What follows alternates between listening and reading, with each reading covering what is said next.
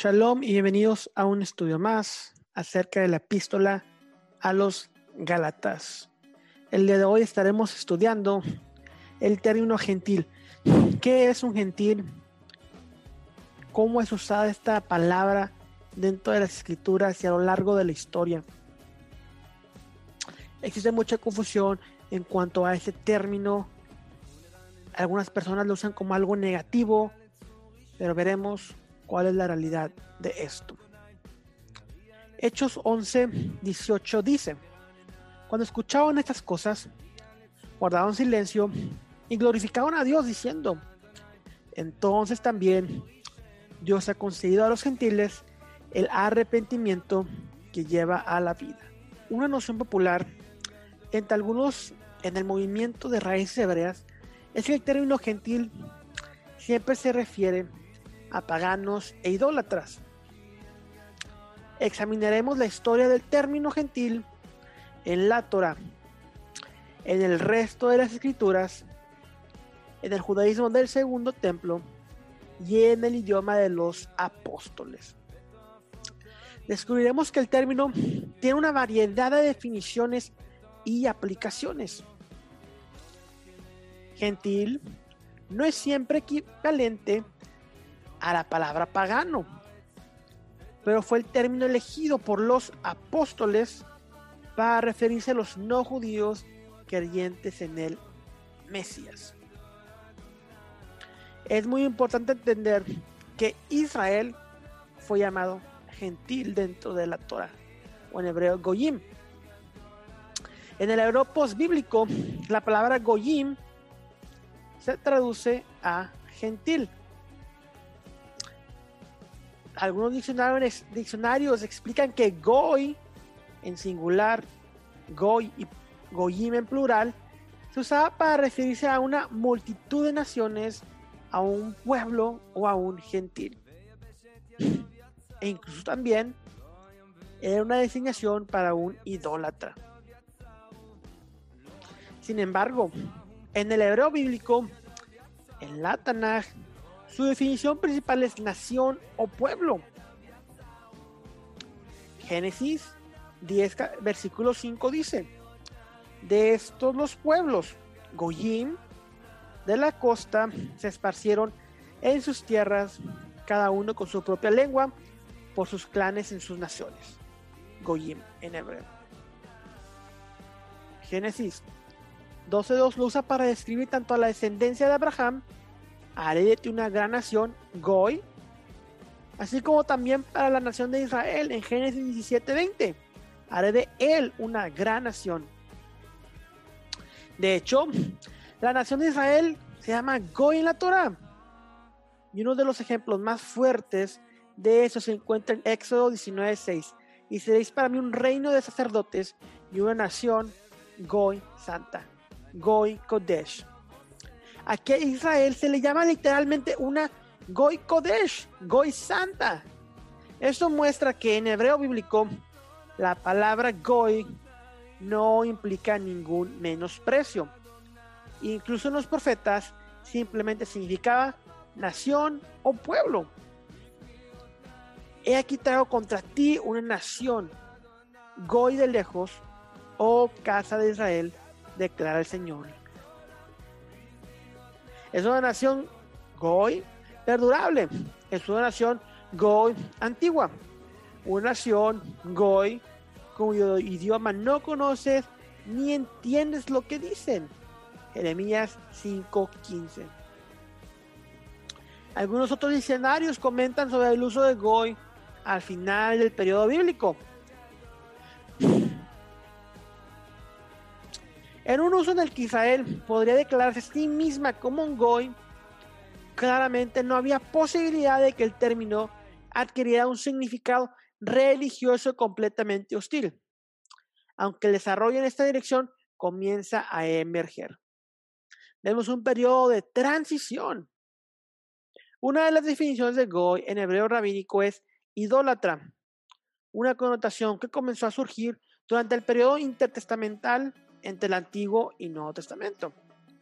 Aunque la Torá usa Goy para describir a Israel como una nación, Los libros posteriores del Tanaj, de la Biblia hebrea, desarrollaban una preferencia por Am, nación, y Mishpaha, familia, sobre la palabra Goy.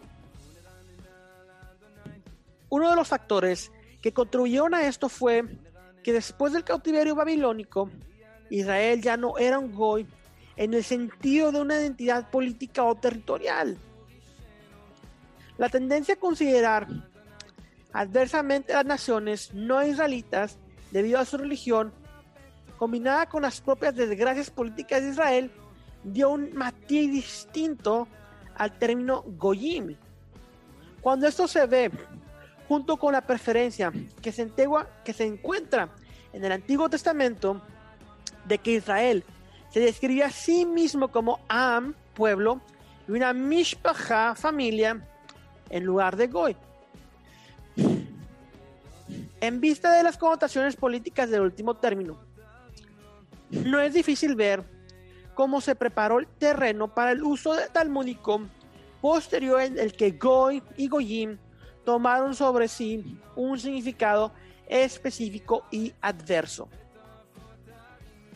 Durante el periodo tardío del Segundo Templo, la comunidad judía interpretó la prohibición del matrimonio con las naciones cananeas en Deuteronomio 7, del 1 al 4, incluyendo todas las naciones gentiles. Los judíos comenzaron a considerarse así mismos como los únicos propietarios del monoteísmo. Por lo tanto, asociaron a las otras naciones Goyim con la idolatría. Nuestro maestro tenía un contacto limitado con los no judíos. Compartía actitudes rabínicas comunes hacia ellos. En el Talmud hay una prohibición de enseñar Torah a los idólatras.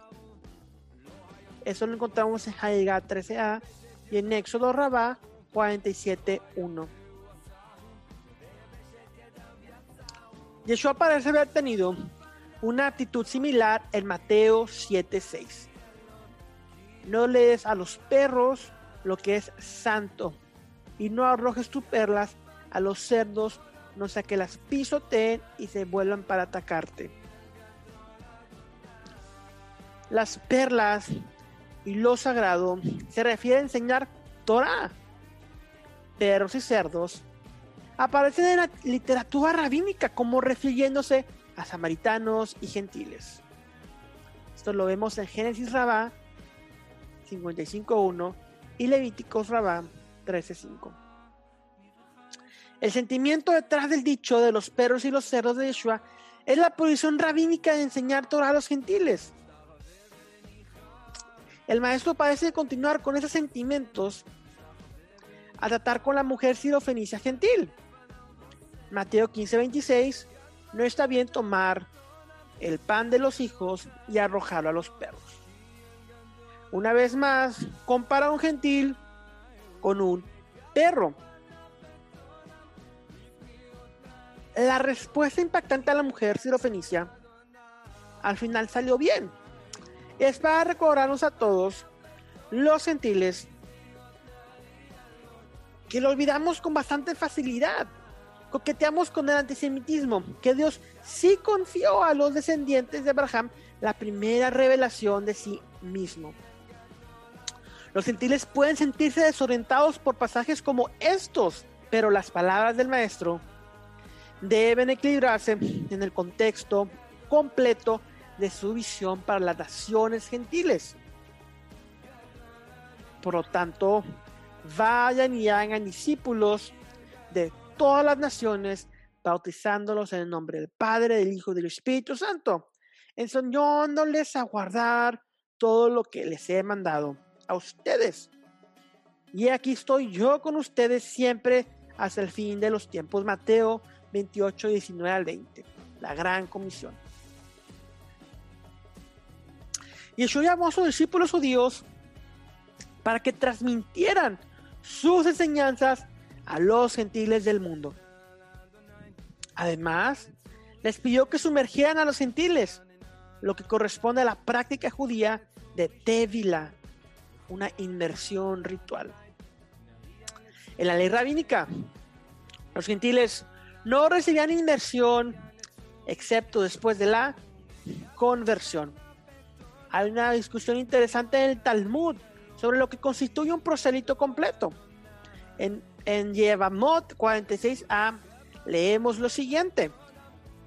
Nuestros rabinos enseñaron si un prosélito fue circuncidado, pero no había realizado la inmersión ritual prescrita, Rabbi Eliezer dijo, he aquí es un prosélito adecuado, porque así encontramos que nuestros antepasados estaban circuncidados y no había realizado la inmersión ritual.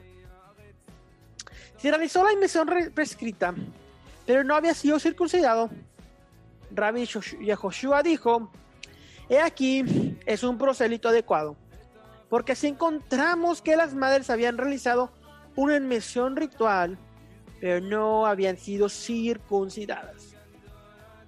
Al final de la discusión, los sabios dictaminaron que uno debe tener tanto la circuncisión como la inmersión para ser considerado un converso legal. Sin embargo, este pasaje registra una opinión en el sentido de que uno solo tenía que estar sumergido. Eso es lógico, ya que la circuncisión solo se aplica a la amistad de la especie humana, a los hombres.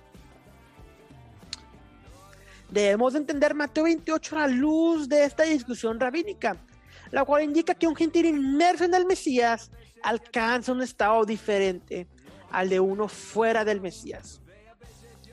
Si bien no es una conversión legal formada en el sentido alágico de acuerdo a la ley rabínica, la inmersión indica que ha tenido un tipo de cambio este gentil algo espiritual sucedió dentro de él. La inmersión siempre significó un cambio de estado y con mayor frecuencia un cambio de impuro a puro.